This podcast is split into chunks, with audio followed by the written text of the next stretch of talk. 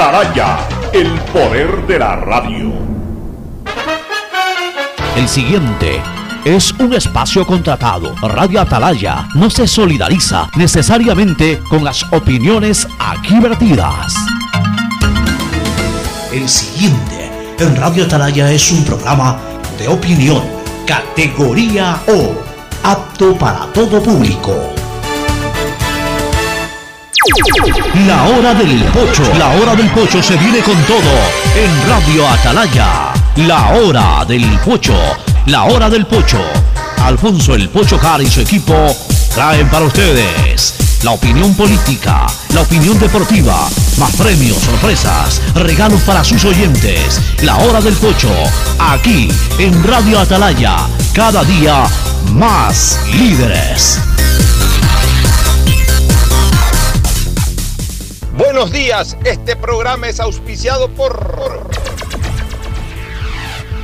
En Claro no hay solo smartphones, también hay una gran variedad de equipos para ti como parlantes y aspiradoras, monitores e impresoras, mini proyectores smartwatch y muchos equipos más. Si eres cliente Claro, llévatelos a 18 meses. En claro.com.es conectados podemos más. Aceites y lubricantes Gulf, el aceite de mayor tecnología en el mercado. Universidad Católica Santiago de Guayaquil y su plan de educación a distancia formando siempre líderes. En Banco Guayaquil no solo te estamos escuchando, estamos trabajando permanentemente para hacer cada una de tus sugerencias, porque lo mejor de pensar menos como banco y más como tú es que lo estamos haciendo juntos. Banco Guayaquil, primero tú. Con Claro, conectados con la mayor cobertura, con la mayor velocidad y con la única señal 4.5G. Podemos más, porque unidos y conectados somos más fuertes con Claro, conectados con la mayor cobertura.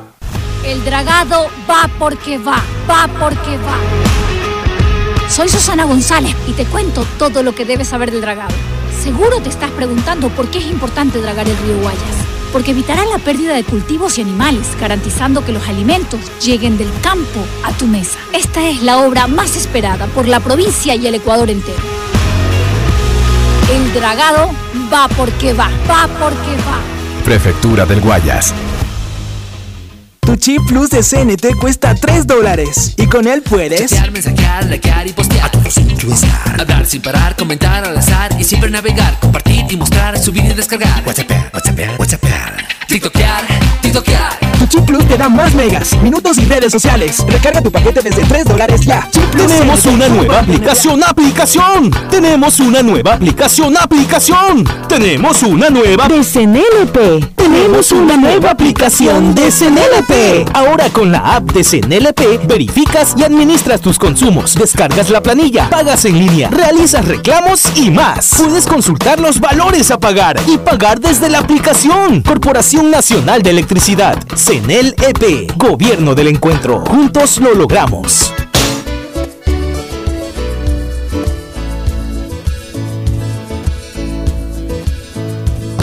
Camino sobre tu piel morena y siento tu latido. 680, sistema de emisoras Atalaya, en su año 78, reciban el saludo del Pocho desde esta trinchera, desde esta columna de la libertad de expresión, honrando las iniciales de sus tres nombres, SEA, una radio seria, emotiva y altiva. Por eso, Atalaya es cada día más líder, una potencia en radio y un nombre que hecho historia, pero que todos los días hace presente y proyecta futuro en el Dial de los Ecuatorianos. Este es su programa matinal, La Hora del Pocho, de este martes 8. Estamos en día 8, La Hora del Pocho, aquí por el sistema de emisoras Atalaya, 8 de febrero del año 2022. El placer de estar con ustedes y con nuestro contertulio. Fernando Edmundo Flores Marín, Ferfloma, que saluda al país. Fernando, buenos días. Eh, buenos días con todo, buenos días, Pocho. Ah, hoy día la, la hora del Pocho, el 8. Ah, Y casi a las comamos- 8 juega Barcelona. Comámonos un sancocho ahí para ver. Tomámonos un sancocho. Bueno, un- con un buen sancocho, la hora del pocho a las 8, hoy día que es 8. Bueno, en fin, este, lo que sí, mi querido Fernando, hay que analizar es que finalmente ya se conocen los nombres tanto de los que entraron o van a entrar, deben estar siendo posicionados quizás esta mañana o al mediodía, con aquellos que ya salen de la Corte Constitucional. Tienen que elegir un nuevo presidente, ¿no? Y tienen que elegir un nuevo presidente, porque precisamente el presidente de la Corte es el que se retira, o uno de los tres que se retira, don, el doctor Hernán Salgado Pesantes, que además él fue el que escogió de un ánfora los nombres de los tres salientes. Él mismo se escogió. Yo quisiera tener esa suerte, pero cuando me inviten a sacar el número de la lotería. bueno, y se van los doctores Ramiro Ávila Santamaría y el doctor Agustín Grijalva Jiménez. Eh, Es importante recordar que el Pleno de la Corte Constitucional está conformado por cinco mujeres y cuatro hombres. Las mujeres son Daniela Salazar, Carla Andrade, Teresa Núquez, eh, Carmen Corral, este, y, lo- y los, y, los señor, y, y la señora Cárdenas, mientras que los hombres son Ali Lozada, Enrique Herrería y los señores Ortiz y Escudero. A ver, pero tú ahí, en lo que acabas de lembrar, ya están las nuevas personas designadas. Eh, Esta es a la nueva, co- esa como está constituida la Corte actualmente, ya una vez conocida la- el retiro de los otros tres. Ya, Richard Ortiz, Joel Escudero y Alexandra Cárdenas, Alejandra Son Cárdenas son las tres personas que ingresan. Entonces, vamos a repetir. Los cuatro hombres son, eh, perdón, los las cinco mujeres son Daniela Salazar, que ya estuvo antes. Carla Andrade, que ya estuvo antes, la doctora Teresa Núquez, que ya estuvo antes, doña Carmen Corral, que ya estuvo antes, y doña Alejandra Cárdenas, que se incorpora ahora. Que se incorpora. exacto. Ya, y los cuatro varones, hombres, sexo masculino, como quieran ustedes llamarlo, son el señor doctor Ali Lozada, el doctor Enrique Herrería y los doctores Richard Ortiz y Joel Escudero que acaban de De los incorporar. dos últimos se acaban de incorporarse. Aquí hay algunos detalles importantes. Uno de ellos es que, aparte de que se mantiene de alguna u otra manera la hegemonía de género, cosa que no me preocupa en lo más mínimo, me parece lo, lo más normal. De, de nueve siempre habrán más hombres que mujeres o más mujeres que hombres. Iguales no pueden estar porque son nueve. Claro. Iguales no pueden estar en cuanto a género. Pero lo que sí me preocupa es el desbalance regional, que en teoría tampoco debería de preocuparme, pero en la práctica sí me preocupa. Eh, hay dos de la costa y siete de la sierra. Todos estos señores que entran son de la sierra. ¿Así? Señoras y señores que entran son de la sierra. Eh, claro, los tres son profesores universitarios de la sierra, de la Universidad eh, de las Américas, por lo menos dos de ellos.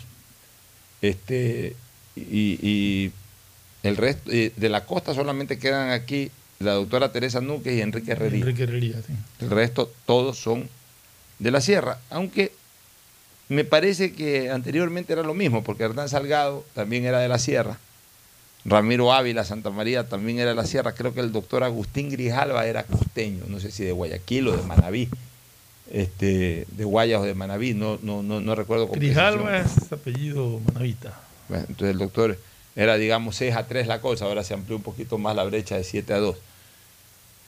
Y lo más importante, no sé si en lo dogmático y político cambia la figura con el ingreso de estas tres personas y con la salida de dos que son del tal bloque progres, que le pusieron así, este, que son en este caso pues los señores eh, de los que salieron Ramiro Ávila y Agustín Grijalva, eran de esa mayoría progres, que prácticamente convirtió a la Corte Constitucional en una asamblea paralela, en un poder legislativo paralelo.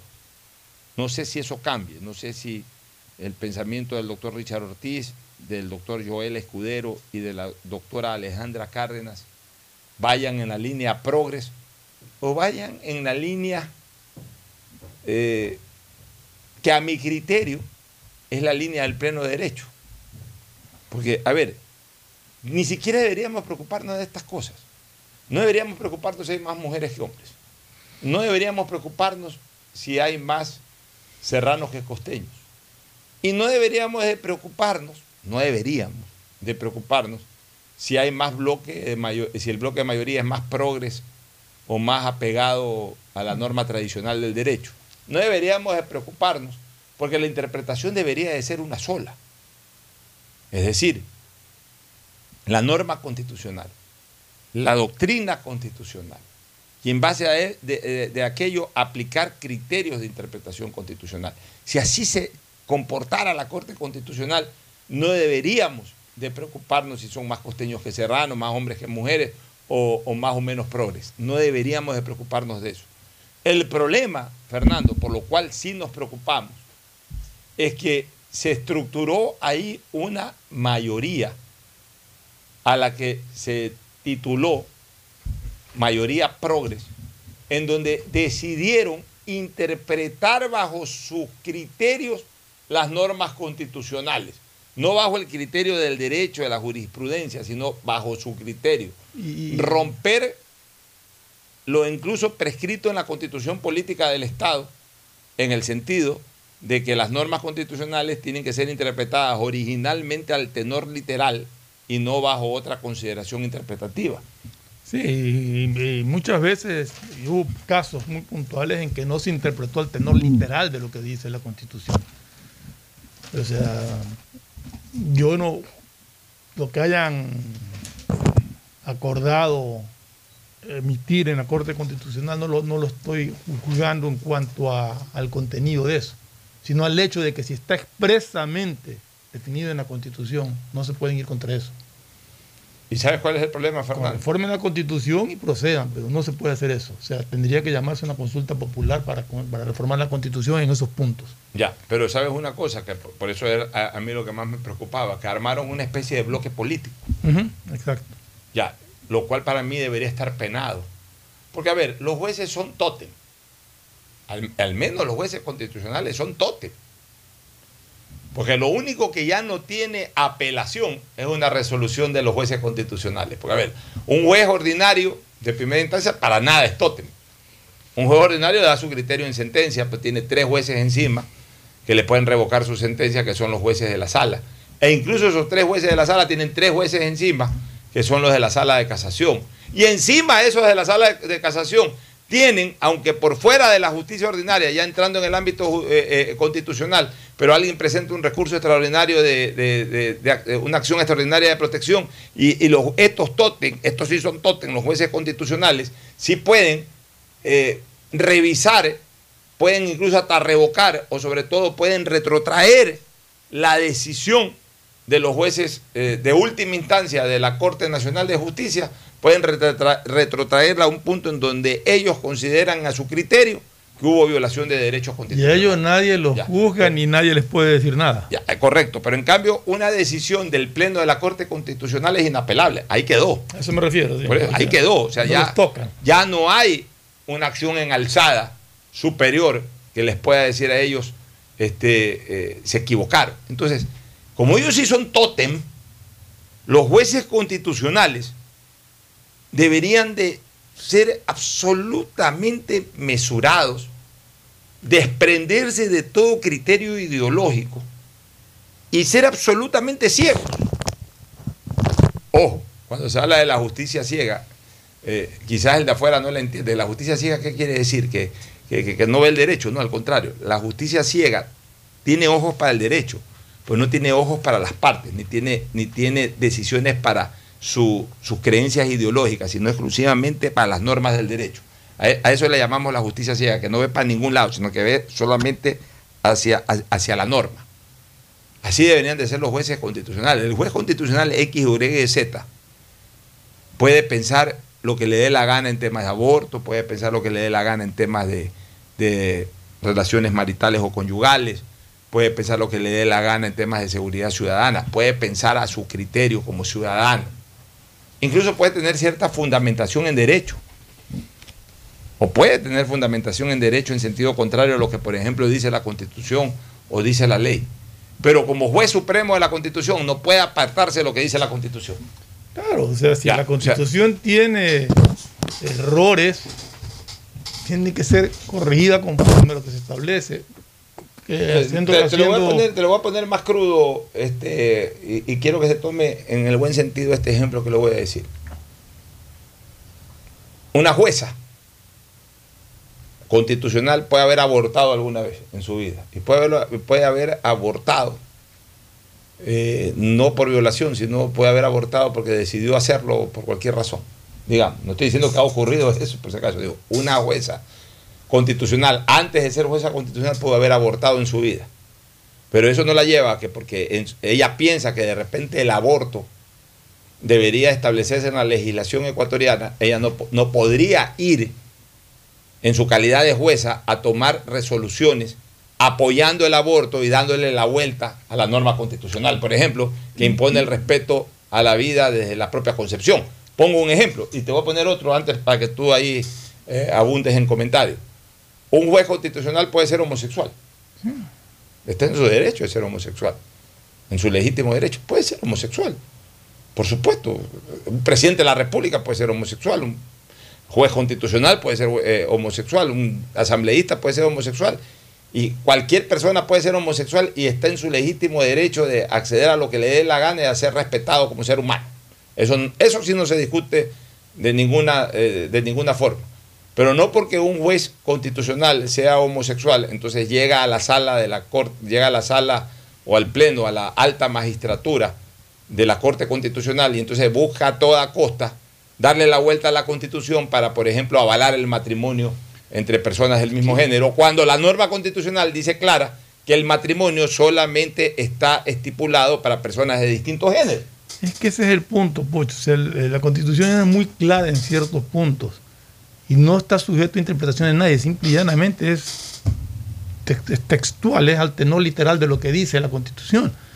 Y por mucho que uno piense contrario y diga, no, la constitución ahí está equivocada, ok, está equivocada, habrá que llamar a una asamblea, habrá que ver una asamblea constituyente que corrija la constitución o lo que sea para corregir los puntos en que esté equivocada. Pero mientras esté escrito en la constitución, es como se tiene que proceder. Pero por supuesto, entonces ahí es cuando nosotros decimos de que se arman bloques políticos y ahí la cosa es, es, es mala. ¿Por qué? Bloques políticos cuando... Pero perdóname un segundo, porque es que he escuchado y he leído gente que dice, ah, no, sí, pero es que la constitución está mal, está bien lo que resolvieron. No está bien lo que resolvieron. Es que por eso te digo, la gente no sabe de derecho, entonces creen que las cosas tienen que hacerse bajo el criterio. Las cosas, en un Estado de Derecho las cosas no se hacen bajo el criterio, las cosas se hacen bajo las normas del derecho. Que después, bajo, los las mismas normas del derecho, se pueda establecer reformas bajo los criterios. Porque, ojo, cuando alguien establece una norma, en este caso un cuerpo colegiado, el, el Parlamento, se lo hace a través del criterio. Pero ya una vez que queda escrito, queda escrito en piedra, es la ley. Para reformarla, tiene que reformarse la ley. Habrán criterios para reformarla, pero tiene que darse el acto legislativo de reformarse la ley. O el acto constitucional, en este caso, o el acto constituyente de reformarse la constitución. Pero eh, no es que, ah, no, está ahí, pero como está equivocada la ley, o está, bien, porque eso es violar la ley o eso es violar la constitución. Ya, entonces, ¿cuál es el problema cuando se establecen bloques políticos, por ejemplo, en la Corte Constitucional? Y ojo, cuando hablo de bloque político no estoy hablando de bloque partidista, sino bloque político. O sea, eh, el legislar también es parte de la política. El arte de legislar es un... Está hablando de, es un- de ciertas ideologías. digamos. Claro, claro. O sea, político es todo lo que va con, con el arte de gobernar. La legislatura o la interpretación es también parte de un gobierno, no de un gobierno administrativo, sino en este caso de un gobierno legislativo o de un gobierno eh, judicial o de un gobierno constitucional. Entonces, al final de cuentas, ahí se produce un acto, un acto político. ¿Cuál es el problema cuando se, se- se desarrolla este, este acto político de crear un bloque? De que se unen para hacer una mayoría y para imponer los criterios de esa mayoría. Entonces, ¿sabes qué? Aquí somos mayoría para todo. Para todo es de que en esta mayoría eh, habemos cuatro de los cinco que creemos, por ejemplo, que hay que eh, reformar el tema de la relación eh, conyugal y, de avalar el matrimonio entre personas del mismo sexo. Por ahí puede haber un quinto que no esté de acuerdo, pero como es parte de ese bloque, entonces también se une y hacen mayoría, porque en algún momento ese quinto, en cambio, va a necesitar una interpretación o va a necesitar, va a necesitar el apoyo de los otros cuatro. Entonces comienzan a funcionar así. Y así no debe de ser. Por supuesto que puede haber diferencias en, en- ciertos criterios. Entonces, ah, mañana vamos a tratar el tema en el Pleno sobre, por ejemplo, el aborto. no debería de votarse en bloque, sino que cada quien debe emitir su bloque. Y, de repente por ahí de los 9, 7 u 8 están en desacuerdo y uno está de acuerdo, está bien, pero ya, o sea, es, es parte de, es parte de la discrepancia que puede haber de estos tótem, que cada quien toma una decisión individual y en base a esa decisión individual se produce un resultado de 8 a 1, de 7 a 2. Pero el asunto es que todas estas cosas comienzan a, a- a dar como resultado 5 4, 5 4, 5 Y los 4, mismos 5 cinco. 4. Y los mismos mismos 5. cinco. Entonces, ¿eso a qué conlleva? A que en algún momento alguien tenga que romper ese 5. Y entonces comienzan las maniobras y comienza ya el juego de la politiquería. Que en un nivel tótem como es el de la justicia constitucional no debería de existir.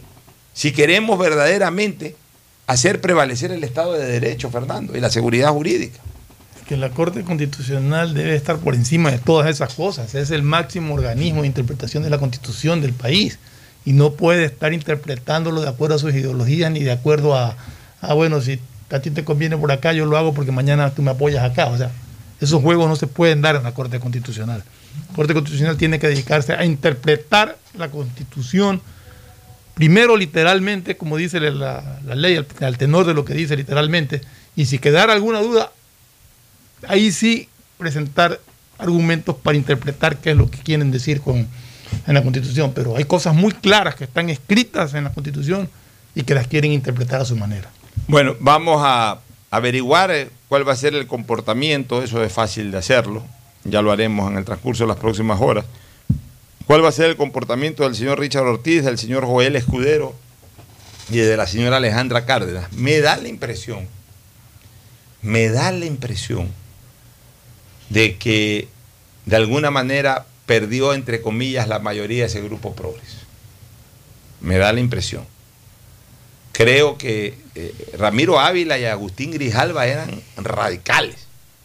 Y creo que, por lo que conozco, por lo menos dos de estos tres eh, nuevos magistrados están apartados de esas posiciones radicales. Lo cual podría ser saludable para la Corte Constitucional. Porque ahí también una serie de activistas de izquierda eh, movieron a esa Corte Constitucional con todo este tipo de cosas. Se aprovecharon de eh, la estructuración que se hizo bajo el Trujillato. Porque hay que decir las cosas como son. El señor Julio César Trujillo, que en paz descanse, que hizo cosas buenas, porque también se equivocó en muchas cosas, fue el que más se preocupó con el tema este de la estructura de la Corte Constitucional y le puso una esencia muy radical, esta de izquierda, de esta izquierda progre, de este tipo de cosas. Su ideología. Su ideología.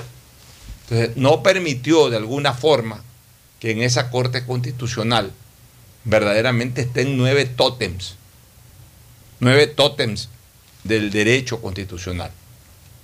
Nueve Teresa Núquez o nueve Hernán Salgado. O sea, que para mí tienen que ir ese tipo de gente a, esos niveles. Por ejemplo, yo jamás sería juez de una corte constitucional. Yo, yo soy político. Yo tengo ideas muy yo tengo también ideas muy radicales que las defiendo con uñas y dientes. Yo las defiendo desde abajo, desde el activismo, desde la trinchera del micrófono, desde la trinchera de la calle. Ahí las defiendo. Yo, yo no me sentiría cómodo eh, tomando decisiones de esa naturaleza, siendo yo una persona de pensamiento radical. Pero en cambio, este otro tipo de gente sí, más bien quieren escalar esos puestos para imponer sus criterios radicales. En el fondo no son muy demócratas. En el fondo son radicales que con cuota de poder imponen el poder para, para sacar adelante sus ideas. Y de eso hubo mucho en la Corte Constitucional bajo la estructura inicial del Trujillato. Esperemos que ahora, con este cambio de estos tres magistrados de la Corte Constitucional, vuelva a ser la Corte Constitucional lo que debió haber sido siempre, el máximo ente interpretativo de justicia constitucional. Mira lo que hicieron con el tema de la seguridad ciudadana, eh, a sabiendas de que era un clamor, eh, por ejemplo, controlar el tema de las cárceles, de que los militares en un momento determinado y todavía ahora refuercen verdaderamente la acción eh, contra la delincuencia, se pusieron en un plano de eh, eh, eh, extremadamente de eh, derechos. No pueden entrar. de- exactamente, de protección de derechos en contra, a favor de una de- del derecho de una minoría, afectando el derecho de una mayoría. O sea, es que esta gente individualiza mucho los derechos. O sea, el derecho de una persona contra el derecho de una colectividad. Y la colectividad que es de árboles, que también tienen derechos, por si acaso. O de animalitos, que también tienen derechos. La colectividad de seres humanos. O sea, si hay que favorecer el derecho de una persona, pero favorecer el derecho de esa persona se opone al derecho de mil personas, bueno, favorece el derecho de esa persona, pero está afectando el derecho de mil personas. ¿no? Es que son, son situaciones, eh, son, son situaciones totalmente contrarias. O sea, si yo necesito militares en una cárcel para evitar que se desangren, primero entre ellos mismos y luego que afecte eso al resto de la ciudadanía, pues bueno, debe de prevalecer incluso el derecho de ellos mismos, que es el primordial de los derechos, que es el derecho a la vida. Cuando tú metes militares en una penitenciaría, en donde se están matando los unos con los otros, estás defendiendo el derecho a la vida. Pero están más preocupados de proteger el derecho de que el militar suena a, un- a- a- a- una posición extre- extremadamente coercitiva, en donde puede haber un acto de- eh, de represión fuerte. Entonces, para evitar la represión fuerte, no importa que entre ellos se maten. Ya, o sea, ya. tienen esos pensamientos Pero ridículos. es que, es que, es que aparte de, en esas cárceles muere mucha gente inocente en relación a la guerra de pandillas que hay adentro. Presos que están por eh, pensiones alimenticias o presos que están por otras causas que no tienen nada que ver con la guerra desatada entre estas pandillas. Y eso son gente que muere. Así es. Bueno, todo eso decidió la Corte Constitucional en su momento. Esa Corte en donde prevalecía el llamado bloque progres.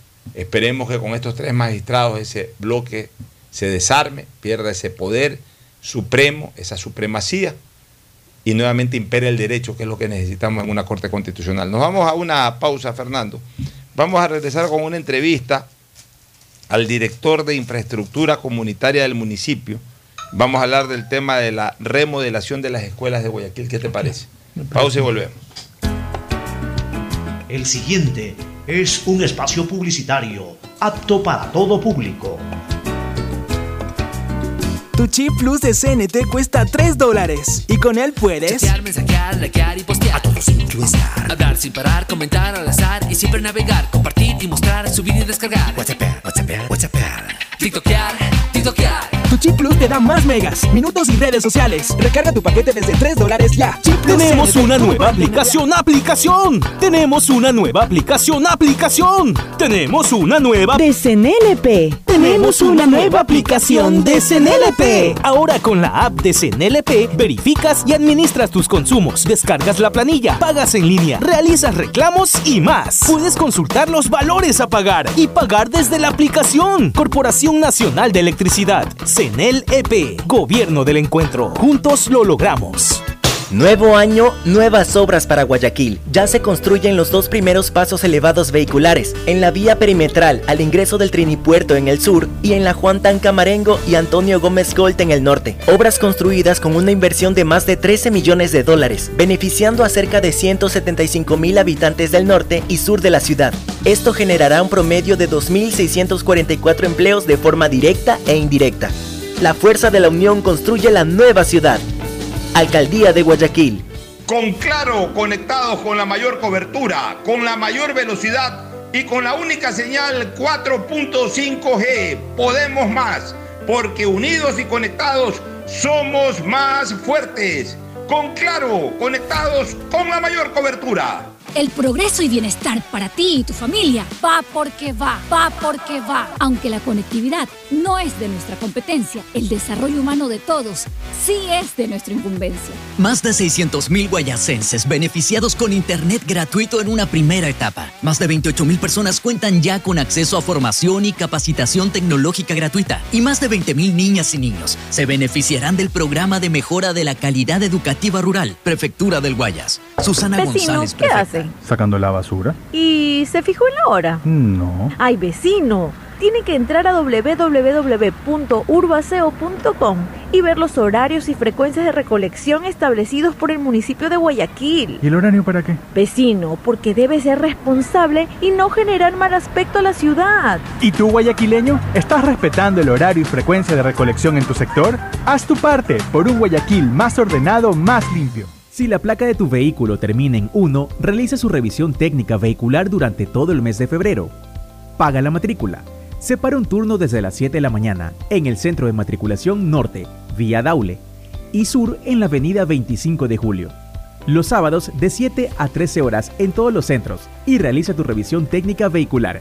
No lo olvides, todas las placas terminadas en 1 realizan la revisión en febrero. Hazlo con tiempo y cumple. ATM y la Alcaldía de Guayaquil trabajan por ti. Tenemos una nueva aplicación, aplicación. Tenemos una nueva aplicación, aplicación. Tenemos una nueva de CNLP. Tenemos una nueva aplicación de CNLP. Ahora con la app de CNLP verificas y administras tus consumos, descargas la planilla, pagas en línea, realizas reclamos y más. Puedes consultar los valores a pagar y pagar desde la aplicación. Corporación Nacional de Electricidad, CNLP, Gobierno del Encuentro. Juntos lo logramos. Chip plus de CNT cuesta 3 dólares y con él puedes Chatear, mensajear, likear y postear. A todos sin estar. Hablar sin parar, comentar al azar y siempre navegar, compartir y mostrar, subir y descargar. WhatsApp, WhatsApp, WhatsApp. TikTokear, TikTokear. Tu chip plus te da más megas, minutos y redes sociales. Recarga tu paquete desde 3 dólares ya. Chip plus CNT, todo para internetear. Nuevo año, nuevas obras. Con nuestro programa de vivienda, más familias tendrán la oportunidad de tener casa propia. Se comercializarán 6.000 viviendas. Esto generará más de 30.000 empleos directos e indirectos, otorgando nuevas soluciones habitacionales para Guayaquil. La fuerza de la unión construye la nueva ciudad. Alcaldía de Guayaquil.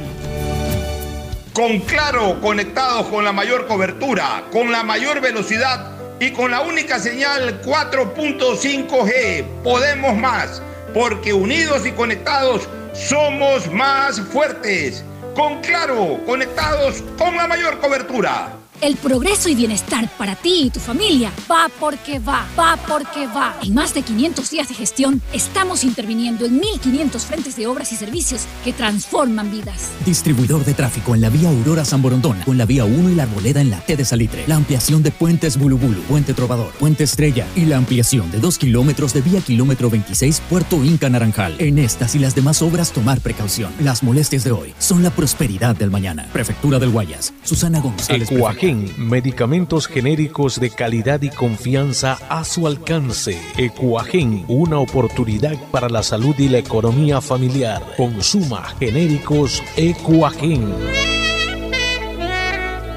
Con Claro, conectados con la mayor cobertura, con la mayor velocidad y con la única señal 4.5G. Podemos más, porque unidos y conectados somos más fuertes. Con Claro, conectados con la mayor cobertura. Si quieres estudiar, tener flexibilidad horaria y escoger tu futuro, en la Universidad Católica Santiago de Guayaquil trabajamos por el progreso en la educación, ofreciendo cada día la mejor calidad. Estamos a un clic de distancia. Contamos con las carreras de marketing, administración de empresa, emprendimiento e innovación social, turismo, contabilidad y auditoría, trabajo social y derecho. Sistema de Educación a Distancia de la Universidad Católica Santiago de Guayaquil, formando con claro, conectados con la mayor cobertura, con la mayor velocidad y con la única señal 4.5G. Podemos más, porque unidos y conectados somos más fuertes. Con claro, conectados con la mayor cobertura. La prosperidad y el desarrollo para ti y tu familia va porque va, va porque va. En más de 500 días de gestión, estamos interviniendo en 1.500 frentes de obras y servicios que transforman vidas. En Guayaquil, la vía Cerecita Zafando. En Milagro, la vía Los Monos 10 de agosto. En Colimes, el tan esperado puente. En Balsar, la vía San Isidro Boca de Agua Fría. En Santa Lucía, la vía Santa Lucía Cabullar. Y en Simón Bolívar, la TED de Soledad Chica. En estas obras tomar precaución. Las molestias de hoy son el progreso del mañana. Prefectura del Guayas. Susana González, prefecta. En Banco Guayaquil tenemos una nueva app y la hicimos pensando más como tú. Por eso, ahora puedes hacer tus transferencias en menos pasos. Los pagos de siempre ahora los realizas con un botón, mucho más rápido. E incluso puedes revisar tu ahorro y gastos del mes para ayudarte con tus finanzas. Todo esto donde estés. Esta no es la nueva app del banco. Esta es una app más como tú. Descárgala, actualízala, pruébala. Banco Guayaquil, primero tú. Hay sonidos que es mejor nunca tener que escuchar. Porque cada motor es diferente. Desde hace 104 años, Lubricantes Gulf mantiene la más alta tecnología y calidad en línea de aceites para motores a diésel y gasolina. Está hecho con una fórmula especial para dar excelente protección a todo tipo de motores, evitando el desgaste prematuro de pistones, anillos y árbol de levas, ayudando a mantener limpio el motor y libre de depósitos que se forman por las altas o bajas temperaturas. Dele a su motor lo que se merece. Lubricantes Gulf, la más alta tecnología en lubricación. 104 años preservando la vida de su motor. Lubricantes Gulf. Gulf es más lubricante.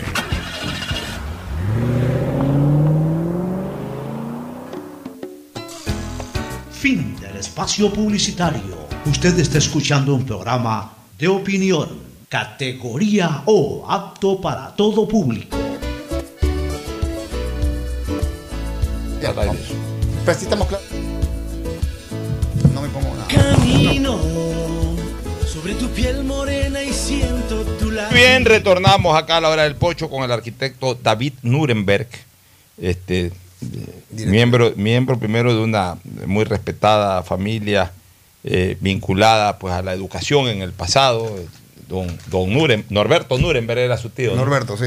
Fue fundador de un importante colegio, lamentablemente falleció y sus hijos, entiendo, están hechos cargos del Jefferson. Escuela Jefferson. Escuela y, y, este, y colegio, sí. Bueno, pero el arquitecto David Nuremberg es ni más ni menos que director de un área importante dentro del municipio de Guayaquil, que es precisamente el de infraestructura comunitaria del municipio. Eh, primero hablemos un poquito de esta infraestructura comunitaria del municipio. El municipio básicamente pues hace obras. Hay obras que se hacen en la vía pública, dígase puentes de desnivel, aceras, bordillos, las propias calles, etcétera. Eso lo hace el Departamento de Obras Públicas Municipal. Entiendo que su departamento desarrolla todo lo que es trabajo complementario comunitario, es decir, por ejemplo, que el parque, ya una vez que está todas estas cosas, este, el- la calle, el el- la acera, el bordillo, etcétera, el parque, bueno, el parque lo hace usted. Eh, agua alcantarillado, lo hace la EMAPAC con Interagua, que es la concesionaria, pero igual ahí se necesita entonces, aparte un parque, unas canchas deportivas, las hace usted. O por ahí se necesita desarrollar una unidad de salud, las hace usted. O sea, cuando hablo de usted, su departamento, o de repente una escuela, un- un colegio, también las hace usted. Eh, lo que vamos a tratar hoy día es el tema de la remodelación de las escuelas de Guayaquil, pero en cambio ahí me nace una inquietud. Eh, las escuelas y unidades educativas de Guayaquil eh, son regentadas por el gobierno central, son fiscales. ¿Cómo así se incorpora el municipio a esa labor? Bueno, primero, buenos días con todos, con los radioescuchas. Primero, gracias por la oportunidad de este espacio que ustedes nos brindan para nosotros desde la dirección poder dar más o menos a la ciudadanía, porque ese es el, destino de esta eh, eh, reunión, de esta entrevista, para dar a conocer lo que hacemos. Sí, efectivamente, eh, estamos ahorita interviniendo en un proyecto de 20 escuelas. 20 escuelas que son fiscales, es decir, que son del Estado. Sin embargo, esto es producto de una mesa de trabajo que se tuvo previamente con el Ministerio de Educación, en el que se dijo, pues, se interviene en estas escuelas. Todo esto es a través de un convenio, un convenio en bipartito, en el que el Entre el Ministerio de Educación y el municipio de Guayaquil. Correcto, en el que, entre palabras más, palabras menos, eh, se autoriza, se da luz verde, por llamarlo así, al municipio a que pueda intervenir en su infraestructura en estas escuelas. Entonces, algo que sí quería recalcar, el tema de, de estas intervenciones se basa en, en cinco puntos. El primero, el cambio de la red eléctrica de manera general en estas instituciones, claro, dependerá del caso, pero de manera general en, to- en su totalidad, en la parte de- sanitaria, de un 80 a un 100%. O sea, el baño y todo. Las instalaciones más que todo. Me refiero ahorita a instalaciones eléctricas, instalaciones sanitarias. Pero en tubería instalaciones sanitarias, tuberías y Sí. también baños. Lo tercero son las baterías sanitarias. Las baterías claro, sanitarias. las baterías sanitarias que sería de acuerdo al caso, en su totalidad, porque hay casos en que no ha habido, o de lo que está, si se puede de repente hacer una. Cambiar los grifos, ese tipo de correcto. cosas, El otro punto es el tema de las fachadas. Las fachadas de las escuelas van a ser tratadas si hay alguna eh, rajadura o algo, se, No. se, se cura esa Pintada rajadura, y todo. pintada y todo, darle mejor, un mejor acabado. Y el otro punto es, se me escapa otro que ya lo voy a nombrar, es el tema también de las cubiertas, se van a hacer impermeabilizadas. Ya, ¿con fondos del Estado o central o con fondos del No, municipio? Son netamente fondos municipales en la intervención de estas O sea, el apoyo del ¿Cuán- municipio con dinero y con Correcto. ¿Cuánto así es. tiempo te estima que se demorarán en que dejarlas real, totalmente rehabilitadas? A ver, eh, como este, este, este intervención son de 20 escuelas, lo que se hizo fue... Solo escuelas. Solo escuelas. Nada de colegios. Eh, no, digamos escuelas y colegios, claro. o sea, pero, no, del pero caso. no los grandes pabellones, por ejemplo, no el Vicente No, Rocafuerte, no, no, la no, no. No, no, no. E- Esta lista, como dije, es, producto de unas mesas de trabajo que se hicieron en conjunto en el pasado con el Ministerio de Educación y se, se están interviniendo las que más requieren este, intervención necesaria. Ok, por ahí hemos ido. Son en distintas zonas, ¿no? En distintas zonas. Con respecto a la pregunta que usted decía sobre el tiempo, está estipulado que en cuatro meses, cuatro meses y medio se entregan la- la- las 20 escuelas. Es decir, yo diría que a mediados del mes de junio ya podrían entregarse ya las escuelas. Recién las estamos iniciando en esta semana. ¿Cómo, ¿Cómo se va a hacer? Porque ahorita está terminando el año escolar, pero se reinicia el año escolar. ¿En esas Sí. escuelas no va a haber clases o cómo, o cómo Ya, van a es que parte de estas mesas de trabajo, como siempre este tipo de obras, y en el caso de la municipalidad, que no es la excepción, siempre está encaminado pues al bienestar de los chicos. Y el bienestar de los chicos no solo es que si se regresan a la presencialidad o no, sino que la obra en sí de construcción acarrea un, un riesgo. Entonces, primero está la salud y bienestar de los chicos y lo que se comunicó y se, se acordó también con el Ministerio de Educación de que esas clases en las mesas de trabajo que tuvimos no sean presenciales mientras las clases estén, estén perdón, mientras las escuelas estén intervenidas. Sean Es que sería- presenciales. Es que sería, claro, sería un riesgo ponerlo al chico No, si lógico, está por- eso la por decir así, y un chico pase por algo, No, Dios no quiera. por eso te preguntaba exactamente qué es lo que van O a sea, hacer. ese trabajo se va a desarrollar ahora en febrero o marzo. Ya lo empezamos a desarrollar ahorita. Ah, claro, porque ahorita no están yendo a clases de paso. Claro, de paso, y aparte, digamos que terminamos las obras en mayo, junio. Pero ya en mayo ya están en clase. En Sí, junio pero también. por lo menos es uno o dos meses, no los nueve meses, que sería. Ya, y no usar la maquinaria, la maquinaria pesada, sino de repente ter- terminar de pintar, Claro, cambiar, ya serían cambiar los el últimos baño. No, detalles. pero, pero es que eso es lo que dice, que eso- esos dos meses van a ser presenciales las clases todavía, eso es un acuerdo. No, que han bueno, llegado, no? Lo que se dice es que durante la ejecución sean no presenciales. No, porque eso no puede darse. Ahí sí, ahí sí discrepo.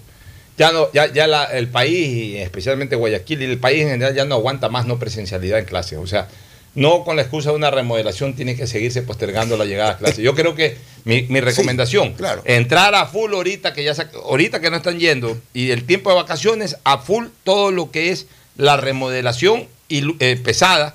Y por último, ya mayo, junio, eh, las cosas que no afecten realmente la presencia de- Claro, bueno, podría estar eso en conversación, pero lo que quiero decir al final de cuentas es que precautelar la salud y la, el, preservar la vida de los chicos que no corren unidos es lo, es lo principal. Una cosa que me olvidé decirles, que yo decía que eran cinco puntos, realmente Sí. son seis, el alcance de la intervención es que vamos a poner en las canchas para que los chicos durante los recreos no reciban la inclemencia del sol. Usted sabe que Guayaquil tiene temperaturas altas y a veces los chicos se pueden deshidratar. Las canchas, hacerlas también techadas. Eso ya Ah, sí, sí. una, una estructura y obviamente Nosotros jugábamos a la luz del sol. Bueno, pero también es verdad que en la el sol época- era menos antes que ahora. sí, sí, sí, en la época nuestra no había. ¿Cómo? Habían unos solazos. Sí, no pero, la capa de ozono no estaba. Y con lluvia tú no jugabas también. Con sol, con, Con lluvia me encantaba, porque con lluvia. con- de la tarde a veces llovía y juega pelota. En todo caso, sí es importante también resaltar eso porque igual en las clases presenciales, recuerden que los chicos, me parece que entran en vacaciones en febrero, ya hay lluvias también, y También. cuando regresan en abril también hay lluvias. Entonces, por lo menos para esos meses también los chicos, aparte de la inclemencia del sol, también las lluvias los protegen. ¿Qué, qué escuelas, por ejemplo, se van a rehabilitar? Si se conocen los ¿O qué sectores, por lo menos? sectores? Bueno, eh, lo que hicimos más o menos fue tomar el mapa de Guayaquil y dijimos, bueno, hay tantas escuelas, porque hay cualquier cantidad de Claro. escuelas, pero hay que empezar por algo. Claro. ¿Verdad? No hacer nada es peor que hacer algo, entonces hay que hacer algo. Así Iniciemos por estas 20 escuelas. Y lo que Perfecto, hicimos, ya se va a ayudar a 20 correcto, esto yo planteles creo, educativos. Pocho, yo creo que este sería el comienzo de algo. Y Comienzo ojalá de después algo, sean 200, pero comencemos con las que 20. sí. Entonces, lo que se hizo fue tratar, lastimosamente la fotografía no nos No, no te ver, preocupes, pero, más bien está es- dividido acuérdate en que es todo radio, más Guayaquil. bien que la gente escucha. Sí, todo Guayaquil está distribuido eh, estas 20 escuelas. Norte, sur, este. Tratar No. de eh, que se, aten- se atienda a todos los distritos posibles. Si hay alguna que no se ha atendido, pues esperemos que sea parte de un- una segunda, una tercera etapa. Entonces, cito, como bien preguntabas, los, los- los nombres de las escuelas. Esto sería Ismael Pérez Pazmiño, Rita Lecumberri, El Luis Rita Lecumberri, eh, eh, ese queda en, en la calle Hurtado y García Moreno. Ese es un pabellón Todavía grande. sigue ahí, ¿no? No, este es otro Rita Recumberri, esa es otra escuela, no es exactamente Rita Recumberri, me parece que es una es como un como un anexo, pero no es la Rita Ya, Lecumberri, no es la que usted dice. que le llamaban. ¿Este dónde queda este Rita Lecumberri? Este queda en- en el, perdón. No, queda en el centro, efectivamente. Entonces, toda la el de. Hurtado Es el que García está- Moreno. correcto. Tiene años ahí. Correcto. Dos, tres cuadras más acá, más hacia eh, frente a Diagonal Soguaya, Árbol yo vivía, pues yo, la- yo veía, veía a la gente, a, a las chicas que entraban y salían del Rita Efectivamente. Corrijo, corrijo el error. El otro sería Es más, Luis se Felipe usa Borja. ese nombre, escúchame, ¿Ya? se usa ese nombre, porque cuando alguien quiere decir eh, normal, la gente, normal Rita Lecumberri. Así, así se decía, claro. Creo que por eso incluso ha tenido esa importancia, por ese eslogan.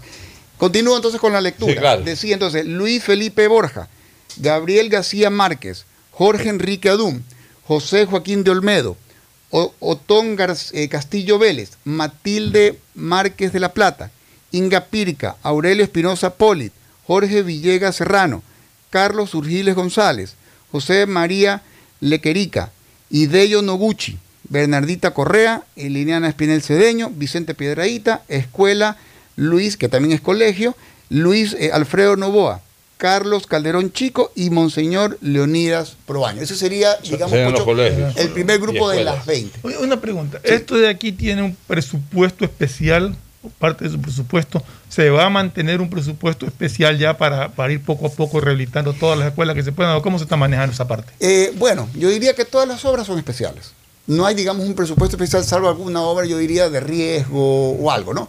Todas las obras son previamente planificadas. Es decir, todos los A ver, pero tú presupuestos tienes- se hace una pero planificación. Tú tienes, tú tienes dentro de tu presupuesto anual para arreglar parques, para, para- para, o sea, construir parques o construir cosas. Canchas, complejos deportivos, Esto estamos mercados. hablando de un tema educacional, básicamente. Entonces, Sí. mi pregunta es si dentro de ese presupuesto que tú tienes, va a haber siempre un porcentaje destinado a reparar y a corregir eh, las fallas que tengan las escuelas. Sí, en este caso, y dependerá de los casos. O sea, efectivamente existe, no es que existe eh, dentro de la dirección o el municipio, no es que dice, a ver, solo esto tienes para la, la dirección de salud, solo esto para la dirección de mercados, no.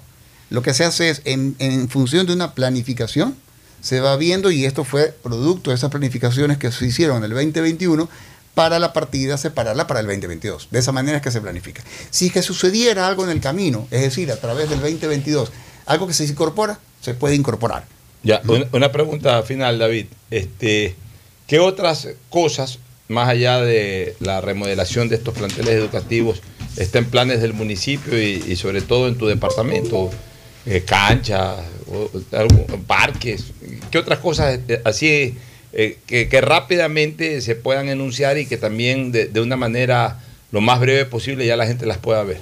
Ya, yo diría que a través del tiempo, es decir, lo que se espera y aspira que al final del 2020, perdón, al, al comienzo del 2023, cito más o menos una de las obras, por ejemplo, en el tema de deportes, construcción de complejo deportivo en Cisne 2, construcción en canchas múltiples Guayaquil Activo, ese es un proyecto muy interesante. Guayaquil Activo es un, es un grupo de canchas alrededor de todo Guayaquil, que son 37 canchas de multiuso que se van a hacer.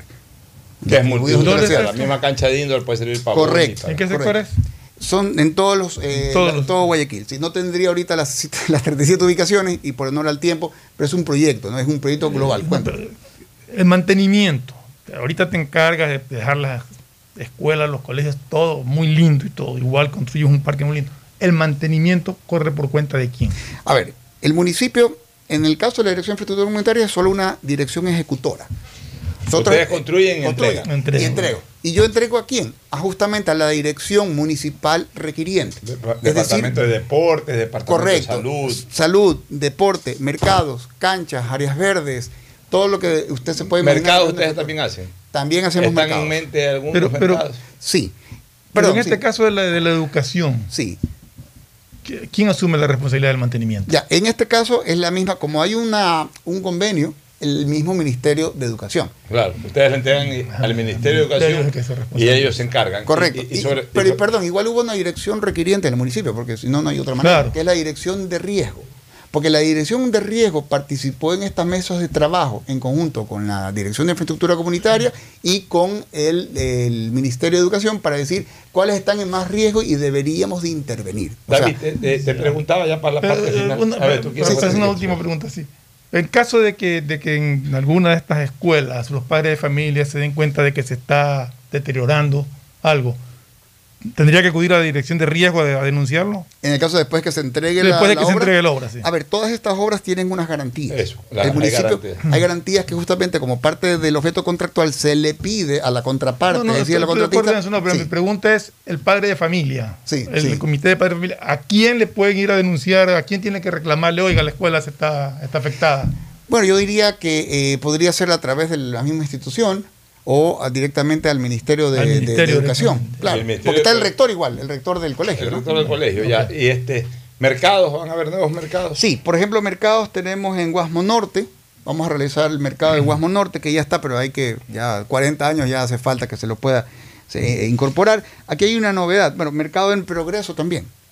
Ya. Acuérdense que el municipio también tiene competencia Progreso, e interviene en cinco parroquias rurales, entre esas Puná, Tenguel, Progreso, Pozoras, etcétera. ¿Ok? Cerecita es parte del progreso. Cerecita también. Entonces, por ejemplo, tenemos algo que es novedoso, es en Puná.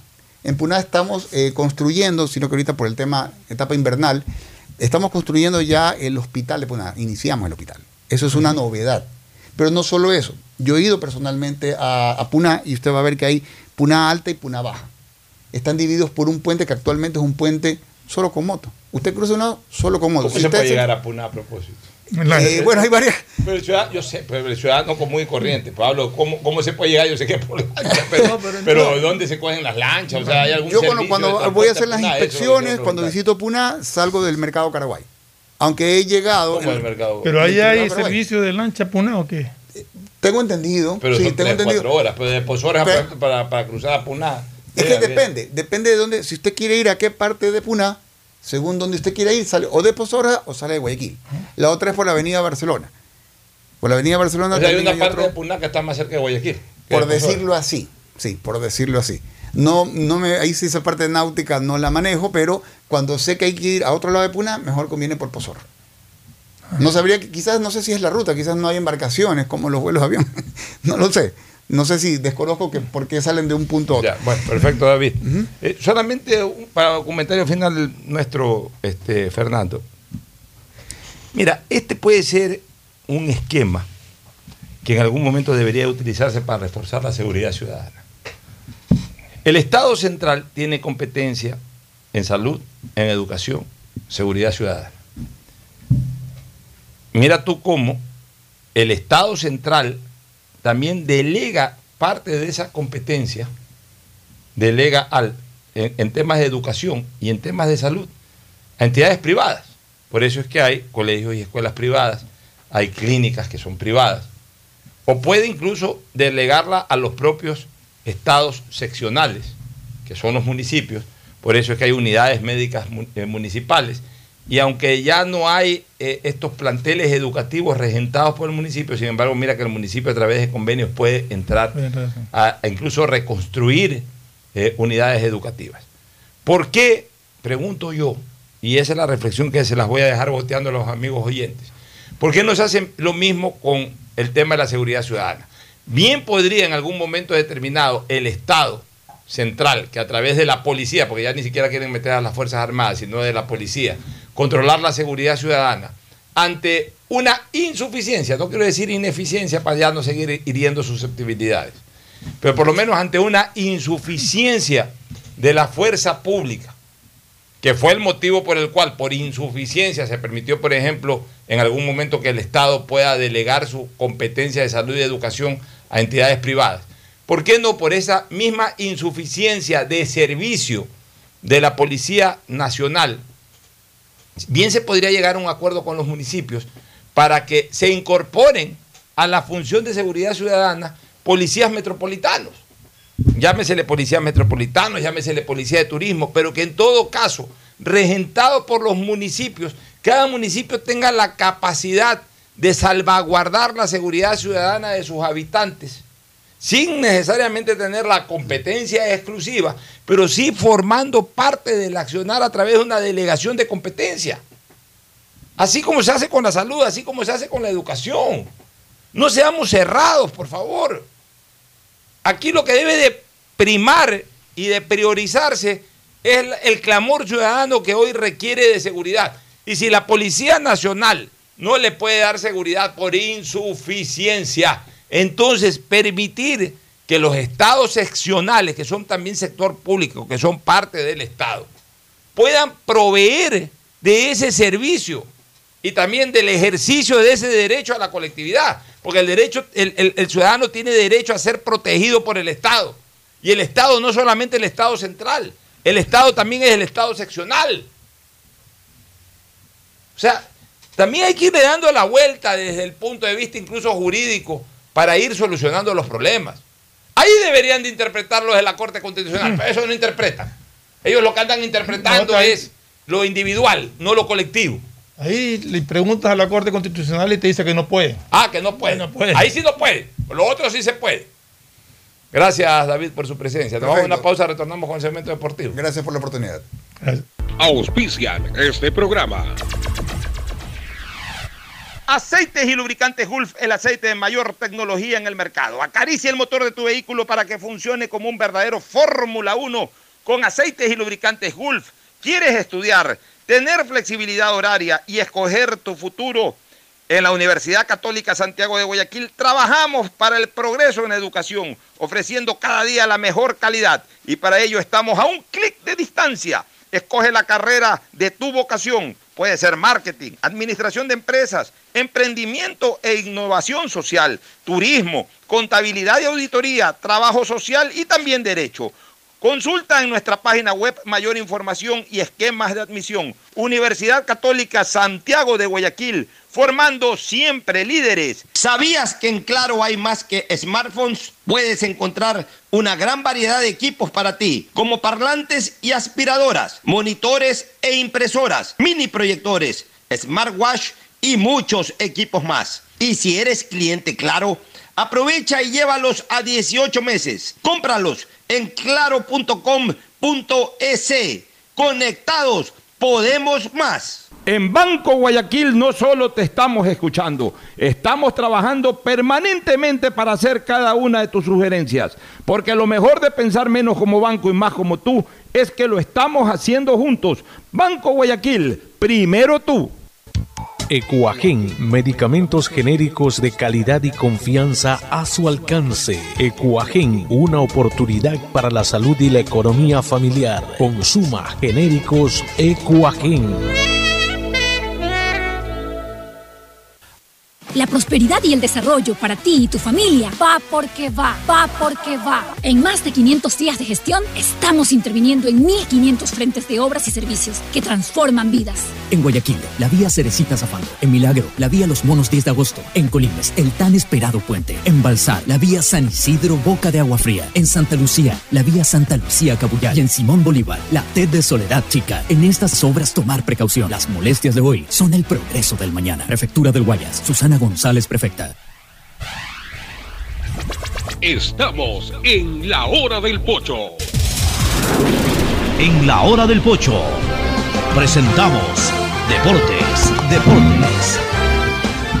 Muy bien, ya estamos en el segmento deportivo de la hora del pocho. Está por aquí Mauricio Zambrano, izquierdo. Todavía no llega Agustín Filomentor Guevara Morillo. Pues ya está Mauricio, novedades. Hoy juega Barcelona. 7 y 30 es el partido del ídolo, ¿no? Frente al Montevideo City Torque, Mauricio. Correcto, ¿qué tal? ¿Cómo están? Buen día con todos. Hoy comienza el sueño copero de Barcelona de poder disputar una posible final en su estadio. En el, en el- recordemos Ah, es- que este es año. importante, ¿ah? Sí, este año se hoy juega. el dueño, el dueño de casa de la sede final de Copa Libertadores se estrena hoy, no es un detalle poco importante. Exactamente, recordemos que este año la final de Libertadores se jugaría en el Estadio Monumental, quien tendrá sus adecuaciones un mes antes más o menos para prepararse de lo que sería la final de la Copa Libertadores. Barcelona, que ayer este, comentábamos que había el rumor de, de esta molestia que habían llevado a Bruno Puñatares, pues a Puñatares se lo llevaba también porque aún no estaban del todo seguros si estaba sancionado o no estaba sancionado. Hoy ya salió un comunicado en que no está sancionado, sancionado, sí. pero que por temas eh, ya que ha pasado, como el caso de Sebastián Pérez, eh, lo más probable es que el día de hoy no juegue Bruno Piñatares por eh, posibles sanciones, ya sea que el comunicado no está exactamente, evitar inconvenientes que, que ya hubo, ya ha ocurrido con Barcelona justamente. Y no, no estaría el día de hoy en la alineación titular eh, Bruno Piñatares para este, par- este partido en Uruguay, en el centenario, en el Montevideo, eh, frente al City Torque, que este equipo ha sido dueño también de, de los, eh, del- este, es equipo de, de los dueños del Manchester City. Por eso Claro, tiene todos ese lo ponen. City. Exactamente, por eso, por eso también el nombre de, de este Porque equipo antes era Montevideo Torque nada más. Exactamente. El City. Bueno, esa sería la, la novedad de Barcelona hoy nada más El frente árbitro, a si no me equivoco, el- es este es brasilero Daronco. alza, alzapesas. Daronco. Sí, nos pitó eh, nadie en le reclama nada. eliminatorias, exactamente, nos pitó una eliminatorias con Ecuador, eh, terna brasileña totalmente para lo que sería este partido del día de hoy. Eh, Barcelona iría con Burray en el arco, eh, de defensas centrales estarían Darío Aymar junto con Sosa, por izquierda Lionel Quiñones y por derecha Pedro Pablo Velasco. De volante central, sí, iría Carcelén junto con Sousa. Me parece que Carcelén. Cambiaron eh, a Molina. Sí, exactamente. Por ahí es- estarían entre las dudas, pero para mí el más opcionado y creo que por se ha ganado el puesto por este tema de la selección eh, Carcelén debería ir ser, no, Carcelén. ya me dijeron que Carcelén va de Sí, titular. Carcelén. Por derecha eh, iría Byron Castillo de volante, de extremo, que en su momento el mismo Busto y hasta Almada también hicieron esta este de, de ponerlo a Velasco con Byron Castillo por la banda derecha. Y por izquierda Manuel Martínez, para dejar de engancha a Damián Díaz y de nueve a Gonzalo Mastriani. Ese sería el posible 11 para hoy de Barcelona a las siete y media. Barcelona tiene un reemplazo para Mastriani en caso de que se vaya Garcés. Porque pues suena mucho que Garcés se va a ir de Barcelona. Argentina, posiblemente a- a- al huracán, eh, es lo que se hablaba de Garcés. Eh, hasta donde se sabía en un- una de las últimas entrevistas de Alfaro Moreno fue que en caso de que se vaya Carlos Garcés, eh, podría haber la opción de traer otro, otro, otro delantero. Oiga, hago una pregunta. Para la final de la Copa Libertadores van a llegar dos buses. Dos buses. La pregunta que quiero hacer es la siguiente. Que uno de esos buses o uno de esos buses tenga un trayecto desde la concentración hasta el estadio. Que uno de esos buses tenga un trayecto entrando por el puente de la calle Cortete, Cortete, o que uno de esos buses con el otro bus tengan un trayecto desde el aeropuerto al estadio. ¿Cuál de esos tres trayectos alienta a cada uno de ustedes? ¿Qué trayecto tú alientas ahí? De esos, de esos tres trayectos que te he puesto, ¿qué, qué- qué trayecto alientas tú? Te repito, tienen que llegar a la, a- a- a la final en el Estadio Monumental dos buses. Dos buses. Uno de esos buses que tenga un trayecto de la concentración que está arribita al camerino. Directamente. Ya. El- el- el otro trayecto, digamos, otra opción, otra alternativa, es que el bus tenga un trayecto entrando por el puente de la calle Portete al Monumental. Yo quiero ese. y el otro que del aeropuerto vaya directo al, al estadio, que es para un equipo extranjero. Que entre por la calle Portete. Ahí, Yo en cambio quiero el bus del trayecto El camerino. que baje de la concentración Bueno, al pueden ser los dos. ¿Ah? Pueden ser los dos. O pueden ser los dos. Claro. Inédito, inédito sería, Sería una también locura eso. eso. Claro que sí, inédito. ¿Ah? in- e inédito sería. Puede ser, físicamente hablando puede ser. Claro. Siempre y cuando no les toque cruzarse, Pedro. ¿no? Siempre que no les toque cruzarse. Esta vez no, primero no la entendía, ya después la pude. Pero claro, pues, o sea, que Belé para llegar a Claro. la final viene por, eh, sale por, Sí. el, por eh, en este caso sería por la calle General Gómez, coge Portete, Sí, se, se viene por Portete largo por el puente de Portete y ya se mete al, al- a la avenida Barcelona. Y Barcelona salieran directamente desde concentración. Así es. Este, bueno, ¿qué sabe usted de, de- de Montevideo City Torque? Bueno, el Montevideo City Tour, que justo comentábamos que es este debutó el fin de semana. Debutó, ya tuvo su primer partido, empataron uno a uno. eh, es un equipo de, de los eh, dueños del Manchester City, por eso es que le conocen como el, el- el City uruguayo. Y Pero no, no, tiene tengo- jugadores eh, este, de, de- de gran trayectoria. no, no, no hay jugadores que, que sean. este, alineación? sí, tengo ahí. una, A ver. tengo una posible alineación. A ver, dispare la posible alineación del que sería Montevideo. Tinaglini, un de- un- el arquero en, estaría del Montevideo City Torque, por derecha Peña, de defensas Arismendi, conjunto con Pereira y por izquierda Álvarez. De volantes estaría Milesi, eh, Bron, Pereira y Palacios. Y adelante Cejas con Guerrero. Ya, El, esos- técnico es Román Cuello. Ya, ninguno de ellos, incluido el técnico, son eh, eh, de- tienen trayectoria dentro del fútbol sudamericano, dentro del fútbol uruguayo. No han sido seleccionados de Uruguay, eh, no han sido jugadores que ya de regreso al fútbol uruguayo, después de haber sido importantes jugadores, estén, aunque sea al borde del retiro, jugando en ese equipo. Me recuerdo parece que que haya pasado por aquí ninguno de ellos. Claro, ninguno de ellos No. ha pasado por aquí. O sea, son jugadores jóvenes aparentemente, jugadores que se están formando. Ojo, Uruguay tiene una muy buena escuela de jugadores. Más bien, eh, este tipo de planteles como defensor, como, como este Montevideo City Torque, hay que tenerle, no temor ni, res- ni en exceso de respeto, pero hay que tenerle cuidado, es la palabra. Porque esos jugadores están con mucha hambre de gloria. A veces los Peñarol y Nacional son como los Barcelona y Melec allá. O sea, no les gusta apostar a la juventud eh, en mayor forma, sino que igual se llenan de jugadores con trayectoria internacional, jugadores eh, muy reconocidos. Eh, y, y a veces eso hace que esos equipos sean finalmente ya un poco caducos, lentos en el andamiaje colectivo. En cambio, este tipo de, entre comillas, academias de fútbol, como el defensor, el defensor es considerado el, eh, la mejor academia futbolística de Uruguay. Ahí salen y salen y salen grandes cracks. O este Montevideo Torque, que yo me imagino está de alguna u otra manera organizado bajo ese esquema. Son clubes que forman jugadores, que les dan la oportunidad a esos jugadores tanto en los campeonatos locales como internacionales. Pues son todos ellos jugadores con hambre de gloria, que andan siempre en la mira de los empresarios, de los grandes clubes, y entonces se esfuerzan, porque no son nadie todavía, se esfuerzan al máximo para satisfacer expectativas. Entonces, eh, en un momento determinado pueden convertirse en más peligrosos. Jugó Como bien dice contra- refrán, cuídame de las, cuídame de las aguas mansas, que de las aguas bravas me cuido yo. Exactamente. No, todo equipo es peligroso y eso hay que tenerlo claro siempre en el fútbol. Hay grandes sorpresas y las hemos vivido a nivel mundial y las hemos vivido aquí. Así es. Bueno, nos vamos a una pausa para retornar con el tema de la explosión azul y este problema que ya lo tratamos en el paso, lo vamos a insistir ahora. Verdaderamente una ilegalidad la que ha generado el COE en contra del MLE. Ya volvemos. El siguiente es un espacio publicitario apto para todo público. Tu chip plus de CNT cuesta 3 dólares y con él puedes Chatear, mensajear, likear y postear. A todos influenciar. Hablar sin parar, comentar al azar y siempre navegar, compartir y mostrar, subir y descargar. WhatsApp, WhatsApp, WhatsApp.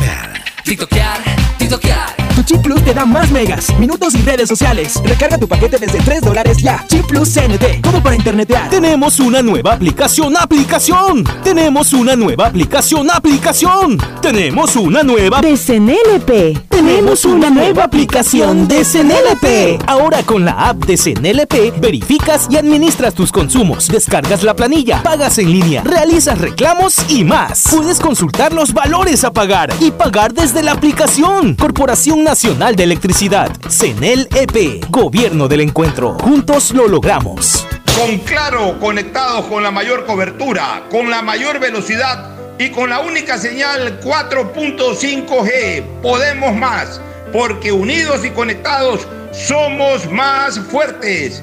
Con Claro, conectados con la mayor cobertura. El progreso y bienestar para ti y tu familia va porque va, va porque va. Aunque la conectividad no es de nuestra competencia, el desarrollo humano de todos sí es de nuestra incumbencia. Más de 600.000 guayacenses beneficiados con Internet gratuito en una primera etapa. Más de 28.000 personas cuentan ya con acceso a formación y capacitación tecnológica gratuita. Y más de 20.000 niñas y niños se beneficiarán del programa de mejora de la calidad educativa rural, Prefectura del Guayas. Tenemos Susana una González nueva Prefectura aplicación, aplicación. Tenemos una nueva aplicación, aplicación. Tenemos una nueva de CNLP. Tenemos una nueva aplicación de CNLP. Ahora con la app de CNLP verificas y administras tus consumos, descargas la planilla, pagas en línea, realizas reclamos y más. Puedes consultar los valores a pagar y pagar desde la aplicación. Corporación Nacional de Electricidad, CNLP, Gobierno del Encuentro. Juntos lo logramos. Chip plus de CNT cuesta 3 dólares y con él puedes Chatear, mensajear, likear y postear. A todos Hablar sin parar, comentar al azar y siempre navegar, compartir y mostrar, subir y descargar. WhatsApp, WhatsApp, WhatsApp. TikTokear, TikTokear. Tu chip plus te da más megas, minutos y redes sociales. Recarga tu paquete desde 3 dólares ya. Chip plus CNT, como para internetear. Con Claro, conectados con la mayor cobertura, con la mayor velocidad y con la única señal 4.5G. Podemos más, porque unidos y conectados somos más fuertes. Con Claro, conectados con la mayor cobertura. El progreso y bienestar para ti y tu familia va porque va, va porque va. En más de 500 días de gestión, estamos interviniendo en 1.500 frentes de obras y servicios que transforman vidas. Distribuidor de tráfico en la vía Aurora San Borondón, con la vía 1 y la Arboleda en la T de Salitre. La ampliación de puentes Bulubulu, Puente Trovador, Puente Estrella y la ampliación de 2 kilómetros de vía kilómetro 26 Puerto Inca Naranjal. En estas y las demás obras tomar precaución. Las molestias de hoy son la prosperidad del mañana. Prefectura del Guayas. Susana Nuevo González. año, nuevas obras para Guayaquil. El nuevo sistema de agua potable del sector Nueva Guayaquil es una realidad, beneficiando a un promedio de 10.000 habitantes con el líquido vital. La fuerza de la unión construye la nueva ciudad. Alcaldía de Guayaquil.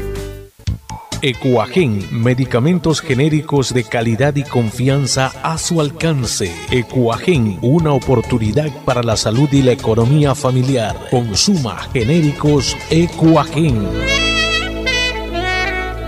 Con Claro, conectados con la mayor cobertura, con la mayor velocidad y con la única señal 4.5G. Podemos más, porque unidos y conectados somos más fuertes. Con Claro, conectados con la mayor cobertura. Si quieres estudiar, tener flexibilidad horaria y escoger tu futuro, en la Universidad Católica Santiago de Guayaquil trabajamos por el progreso en la educación, ofreciendo cada día la mejor calidad. Estamos a un clic de distancia. Contamos con las carreras de marketing, administración de empresa, emprendimiento e innovación social, turismo, contabilidad y auditoría, trabajo social y derecho. Sistema de Educación a Distancia de la Universidad Católica Santiago de Guayaquil, formando líderes con claro, siempre. conectados con la mayor cobertura, con la mayor velocidad y con la única señal 4.5G. Podemos más, porque unidos y conectados somos más fuertes. Con claro, conectados con la mayor cobertura. La prosperidad y el desarrollo para ti y tu familia va porque va, va porque va. En más de 500 días de gestión, estamos interviniendo en 1.500 frentes de obras y servicios que transforman vidas. En Guayaquil, la vía Cerecita Zafando. En Milagro, la vía Los Monos 10 de agosto. En Colimes, el tan esperado puente. En Balsar, la vía San Isidro Boca de Agua Fría. En Santa Lucía, la vía Santa Lucía Cabullar. Y en Simón Bolívar, la TED de Soledad Chica. En estas obras tomar precaución. Las molestias de hoy son el progreso del mañana. Prefectura del Guayas. Susana González, prefecta. En Banco Guayaquil tenemos una nueva app y la hicimos pensando más como tú. Por eso, ahora puedes hacer tus transferencias en menos pasos. Los pagos de siempre ahora los realizas con un botón, mucho más rápido. E incluso puedes revisar tu ahorro y gastos del mes para ayudarte con tus finanzas. Todo esto donde estés. Esta no es la nueva app del banco. Esta es una app más como tú. Descárgala, actualízala, pruébala. Banco Guayaquil. Primero tú. Hay sonidos que es mejor nunca tener que escuchar.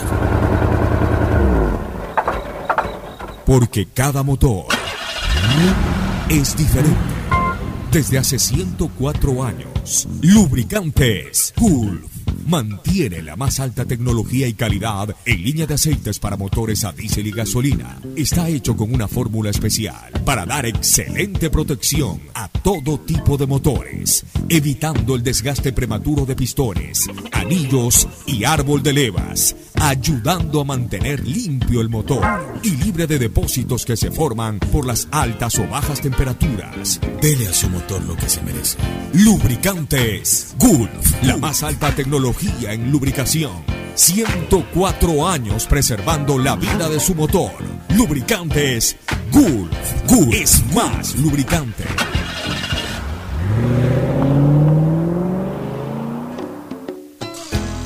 Fin del espacio publicitario. Usted está escuchando un programa de opinión, categoría O, apto para todo público.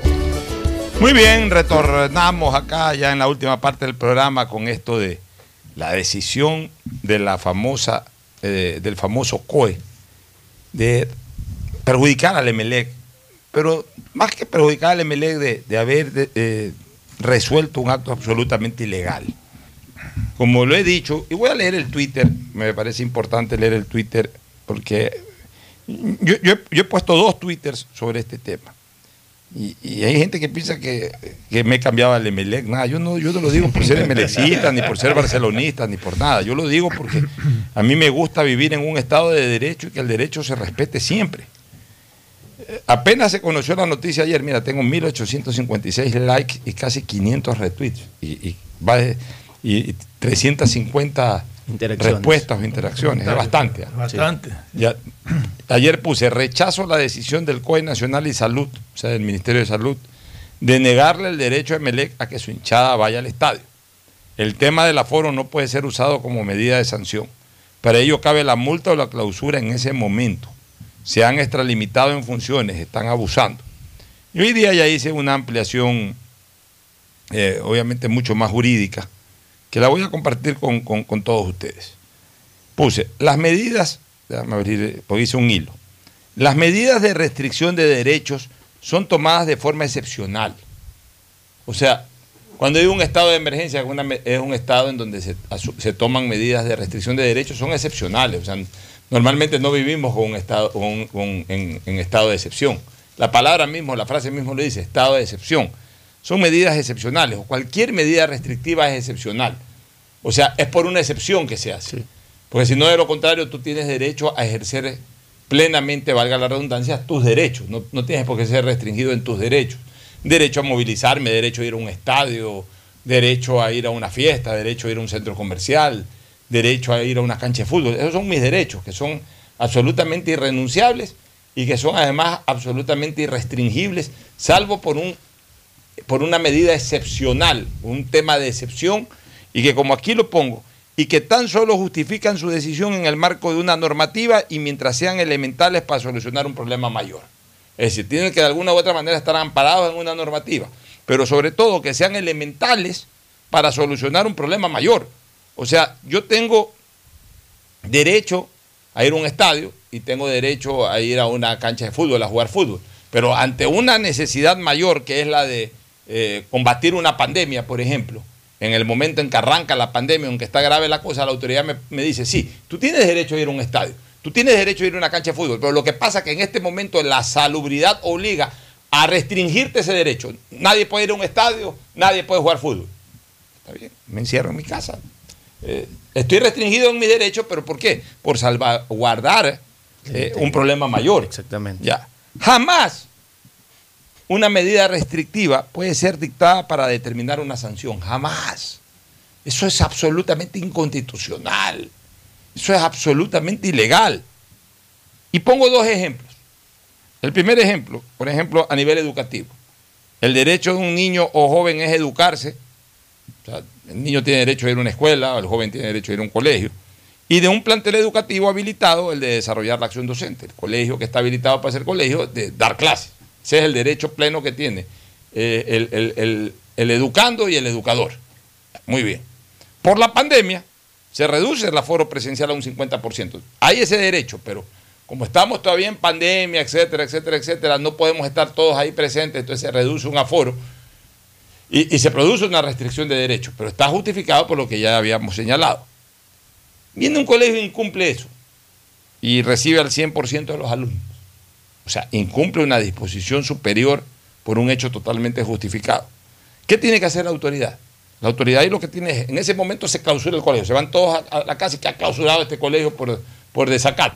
Y aparte está multado el colegio, si es privado está multado el colegio y si es fiscal pues estarán sancionados y destituidos los, en Los este caso el rector y, y- y la gente que administra el colegio. Eso es lo normal. Lo que no puede hacer la autoridad es que cuando ya baje lo de la pandemia y todo, y ya obviamente todos los colegios reanuden sus clases con el 100% presencial o con un 80% presencial, venga la autoridad y diga, pero no, como castigo a que no cumpliste hace dos meses esta cuestión, tú no puedes abrir. No puedes restringir ese derecho. Porque la medida restrictiva es un tema sanitario no por un tema, y no puede ser usada por un tema sancionatorio. Pongo otro ejemplo. El ejemplo eh, de la restricción de movilización vehicular, por ejemplo, por temas sanitarios. Todos tenemos derecho a circular en nuestros vehículos. ¿ya? Pero se da esto, el coronavirus, todo, entonces que se restringe la circulación. Desde las 6 de la tarde no se puede circular, o es más, los fines de semana no se puede circular. Eh, ya, lo, ya lo hicieron en algún momento por de la el tema pandemia. de las placas. No solamente en la cuarentena, sino que después, incluso no, el fin de semana no se podía circular. Se restringe el derecho de movilización vehicular por un tema sanitario. Pero resulta que en una ciudad un amplio sector de la ciudadanía lo incumple y salen el fin de semana salen pasadas las 6 de la tarde. ¿Qué es lo que tiene que hacer desde el punto de vista legal la autoridad? A través de los agentes que tienen la obligación de, de hacer cumplir esa disposición, ¿qué hacen? Carro que está circulando, señor, usted está circulando, no, porque usted sabe que en este momento se baja, usted se va caminando y el carro se va al canchón. O usted está citado, tiene una multa, etcétera. En ese momento. Pero no es correcto que levantadas las medidas porque ya no hay coronavirus ya no hay el problema sanitario lo que sea. Ah, ya, perfecto, ahora sí puede circular todo el mundo, pero como en esa ciudad hubo mucha gente que circuló, entonces lo vamos a sancionar, esa ciudad todavía no puede habilitar el, el tránsito. Estás loco. O sea, las medidas restrictivas no pueden darse como, como medidas sancionatorias. Las medidas restrictivas tienen que darse solamente en el ámbito de la necesidad estricta que en ese momento tenga la colectividad para recibir un beneficio mayor. Entonces, el COE se está equivocando desde lo legal. No puede bajo ningún punto de vista evitar o haber tomado la decisión de que mañana la gente no vaya al estadio por sanción. Y, ese, y en caso de una sanción debió haber sido comunicada en el momento de la infracción, no un día antes cuando ya están las entradas vendidas. Así es, o sea, Y- se ve que hay mala intención. Yo ahí. creo- exactamente. Yo creo que el COE lo hace justamente por, por lo que ocurrió. No, lo escribió, no lo dijo, lo hacer- resolvió por, por lo de la Sí, Independiente del Valle. Sí, y, y- y no quieren quedar como este no quieren quedar como desautori como, como el des- Ya desautorizaron quedaron como con ellos. varias veces. que- ¿Sabes qué? Exactamente, Quedaron como, esa era la eh, eh, palabra que usar la palabra, que, es correcta. Quedaron que- como cojudos cuando el presidente de la República les dijo, sí va gente al partido contra Brasil, se lo digo diplomáticamente. Pero sí va gente para el partido contra Brasil y esos señores en ese momento tenían que haber presentado la renuncia. Esa era la palabra O haber que o haber sostenido desde el punto de vista técnico la Tenían decisión que y haber ratificado su decisión y haber renunciado. Así y es. ahí el que venga que Ahí quedaron como cojudos, ahora se quieren coger a su cojudo que es el MLE. Y la sanción debió haber sido en el momento que se cometió la Así infracción, ahora. Ya ahora, más que este, estamos en, en- en- alerta 2, que es donde se permite hasta el 50%. El 100% en espacio abierto ya espacios se abiertos ya están también. Y el estadio Pero Emelec pidió abierto. un 50% que también igual para mantener eh, hasta el momento lo que serían las restricciones. Eh, Eso eh, definitivamente ratifica lo que yo vengo diciendo. Ya el COE no tiene razón de existir. O, no de existir, de existir siempre va a tener razón de existir. Claro, por el ya no tema tiene de razón de emergencias. estar activo por el tema del, del, del, del COVID. y Ya, las para- personas para que ese tema no están por qué estar y que forman parte del COE nacional no tienen por qué estar en esos cargos después de lo que pasó, como tú dices, cuando el presidente de la República Así le es. dijo la gente sí va al fútbol. Así es, porque ahí sí quedaron recontra mal, porque ahí ellos lo que vieron haber hecho, si verdaderamente ellos tenían la razón, lo que Sí, su mesa técnica era más bien tan- con, el tan presi- con la decisión del presidente quedó demostrado que ellos no tenían la razón, que es lo que nosotros decíamos, no tienen la razón. El presidente les corrigió un error. Entonces ellos en el momento que corrigieron el error, está bien, damos marcha atrás, pero la verdad es que hemos quedado en evidencia que cometimos un error, señor presidente, o quien sea la autoridad competente que les reciba la renuncia. Aquí están nuestras renuncias y punto. Y si ellos estaban convencidos técnicamente de que tenían la razón, ellos lo que tenían que haber hecho es ratificamos la decisión, no va público al estadio, pues igual presentamos la renuncia, pues tampoco podemos estar en, contra- en controversia con el- Los que pueden asistir O sea, son- se tenían que ir de angas o de mangas, pero para sostener, es que por eso hacen todas estas decisiones, porque ellos tienen que justificar para sostenerse en esa función. Mire, que los que pueden asistir son solo los propietarios de, los socios y propietarios de suite. Son los que pueden asistir al partido del día de Eh, mañana. la verdad es que Los ya es- socios no. Los propietarios de Propietario Suite. de sí, suite sí. y de palcos, tengo entendido que. Yo, yo haría de propietario de suite. No lo van a hacer, ya que hay un propietario de suite. En solidaridad con el ML no va nadie. Sería también lo justo y sería una reacción institucional de, de todos. En solidaridad con el club no va nadie. Vemos el partido, no va nadie. En rechazo, en rechazo a, a la, a, la, a esta decisión. Hay que esperar aún el comunicado de. Melec porque no se ha pronunciado al No, respecto. no he visto, espero que. que- Pero normalmente no hacen eso, cada quien pelea también por, su, por sus deseos, por sus derechos. Y ah, no, pues ya se sancionaron al club, no es mi problema, yo tengo mis. Oye, en todo caso, este, me gustó mucho la camiseta de Melec. Ayer la presentaron. que la ha criticado, a mí me gustó. No, no, yo la vi en fotos y me parece muy bonita, tanto la principal como la, la- la-. Alterna. la Sí. alterna. Ya ahora, ¿sabes qué? Ahora los uniformes son muy modernos eh, eh, y, y normal, Emelec lo sigue auspiciando Adidas. Claro. Sí, Adidas. sí. Ellos tienen seguramente Adidas Internacional, tiene, debe de tener con absoluta seguridad eh, un departamento ex- exclusivo de diseño. Eh, olvídate que los uniformes hoy cada día son más bonitos en términos generales. Novedades para mañana el debut. de- ma- eh, mañana es el partido, ¿no? Mañana. ¿A Sí, qué hora? Este, a las siete y media. Y Mire me da que. pena porque de todas maneras Emelec ha hecho un esfuerzo importante de invitar a un equipo extranjero ahora que ya las pretemporadas es el único partido extranjero de pretemporada que se juega.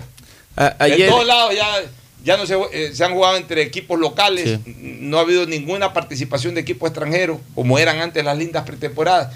Terminan hasta matando eso, por Dios santo. ayer es justamente de lo que hablaba Fernando de Melec, de Marlon Mejía.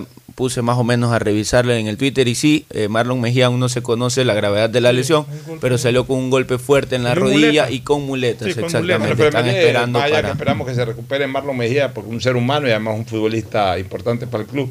Pero ya hoy Emelec está bien cubierto ahí, porque tiene a Guevara, tiene a- a- al extranjero, a, A Leguizamón y a, Can- y a Canto. a- a Canto, al nuevo extranjero y al anterior, a Leguizamón. Lo que sí hay que ver es que ya de Guevara y de Leguizamón se conoce su rendimiento del Sí. año pasado. Hay que ver qué tal es este Canto. ¿no? Sí. Yo tenía un profesor argentino, un, un curita argentino. En esa época no eran todavía sacerdotes, eran, estaban en, en- en camino al sacerdocio. Seminaristas. Seminaristas que vinieron a dar clases, enviados por el Papa, el actual Papa. El actual Papa los organizaba y los mandaba a Javier. El Papa Francisco, en esa época, el Papa Bego- Be- Bergoglio. Begoglio. Este, se llamaba José María Cantó, pero eh, eh, tenía acento en la última letra, Cantó. Sí, este, Este de es acá, Canto. creo, sí, este creo que es Canto. creo Este es. Canto. Bueno, el Oye, marcador de punta izquierdo. Pitón. Pitón. Bruno Pitón y adelante con Quiroga. Quiroga. Sí. Y Este, Chalá, que también la gente lo quiere bueno, ver. Jason Chalá, La que también es una de las novedades. Mire que, que eh, hace unos pocos minutos también se anunció la contratación de Michael Estrada para el DC United, que era algo que también ya se venía rumorando. Y va- eh, Michael Estrada es uno de los nuevos jugadores de la MLS. Que la- los jugadores ecuatorianos también se empiezan a abrir Leo- al Leo campo de la MLS. se fue al equipo de Beckham. Del Miami. de Sí, Además, del que Miami. entre, entre paréntesis, el padre, Pablo, mi buen amigo, tiene un penthouse en Miami. Va a su propia casa. Ahí sí se Claro, puede ahí va a su casa. Sí, Este, y, y otra Además de que Miami para mucha gente. Es Guayaquil. Claro, es cerca. Y, y- y otra de las novedades también es Yorka F. Reasco, quien aún no es Se anunciado eh, oficialmente, yo ayer- pero Argentina, ¿no? Va al Sí, Newell's. Newell's Y- y yo, ayer, yo ayer puse un detalle, le contesté a una noticia que, no más que noticia, dijo, este padre e hijo van al mismo equipo. Entonces ahí puse que debe ser el único caso de jugadores ecuatorianos en que padres e hijos han jugado. Neisser también jugó en Newell's. en- sí, Claro. en dos o En más dos- equipos. claro, en liga. Porque normalmente, Claro, liga por ejemplo, los Raimondi Sí, sí, sí.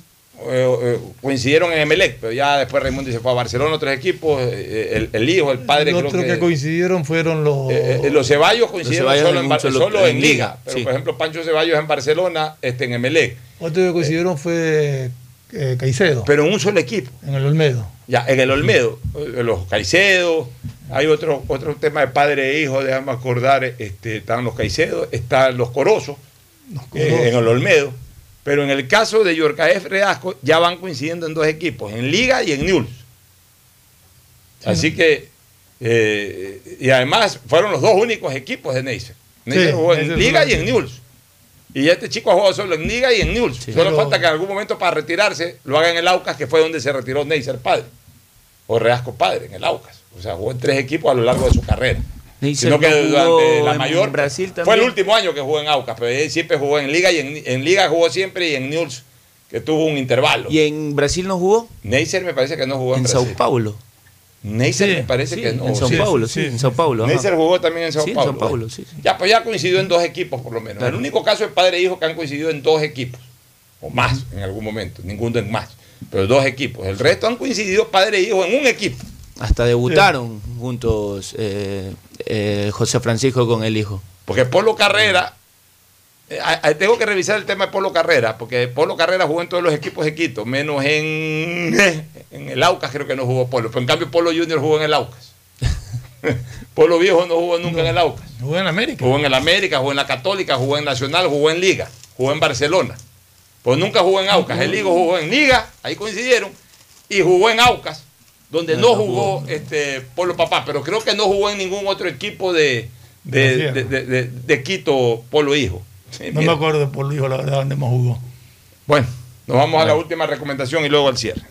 Auspician este programa. Aceites y lubricantes Gulf, el aceite de mayor tecnología en el mercado. Acaricia el motor de tu vehículo para que funcione como un verdadero Fórmula 1 con aceites y lubricantes Gulf.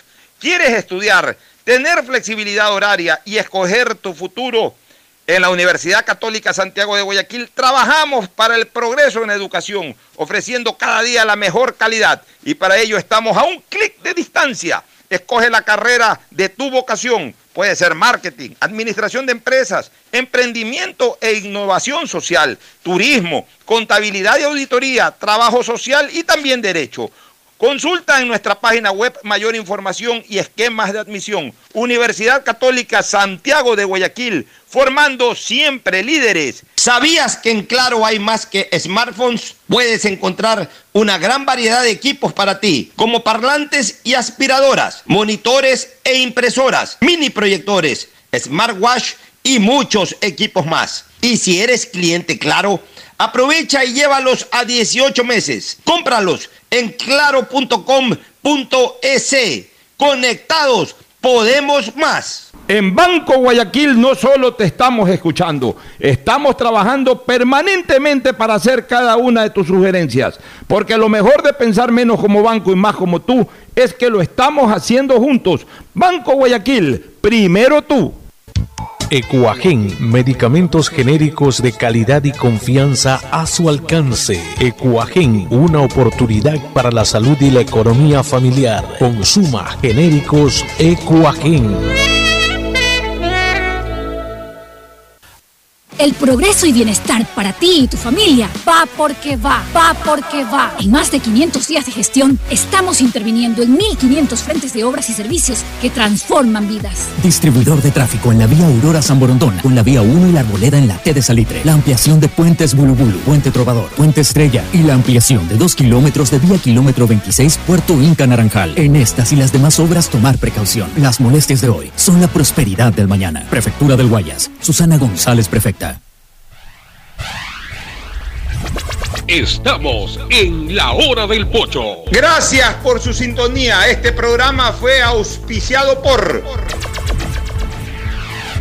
En Claro no hay solo smartphones, también hay una gran variedad de equipos para ti como parlantes y aspiradoras, monitores e impresoras, mini proyectores smartwatch y muchos equipos más. Si eres cliente Claro, llévatelos a 18 meses. En claro.com.es conectados podemos más. Aceites y lubricantes Gulf, el aceite de mayor tecnología en el mercado. Universidad Católica Santiago de Guayaquil y su plan de educación a distancia, formando siempre líderes. En Banco Guayaquil no solo te estamos escuchando, estamos trabajando permanentemente para hacer cada una de tus sugerencias, porque lo mejor de pensar menos como banco y más como tú es que lo estamos haciendo juntos. Banco Guayaquil, primero tú. Con Claro, conectados con la mayor cobertura, con la mayor velocidad y con la única señal 4.5G. Podemos más, porque unidos y conectados somos más fuertes. Con Claro, conectados con la mayor cobertura.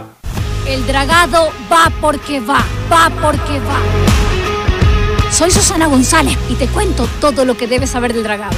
Seguro te estás preguntando por qué es importante dragar el río Guayas. Porque evitará la pérdida de cultivos y animales, garantizando que los alimentos lleguen del campo a tu mesa. Esta es la obra más esperada por la provincia y el Ecuador entero. El dragado va porque va, va porque va. Prefectura del Guayas. Tu chip plus de CNT cuesta 3 dólares y con él puedes Chatear, mensajear, likear y postear. A todos Hablar sin parar, comentar al azar y siempre navegar, compartir y mostrar, subir y descargar. WhatsApp, WhatsApp, WhatsApp.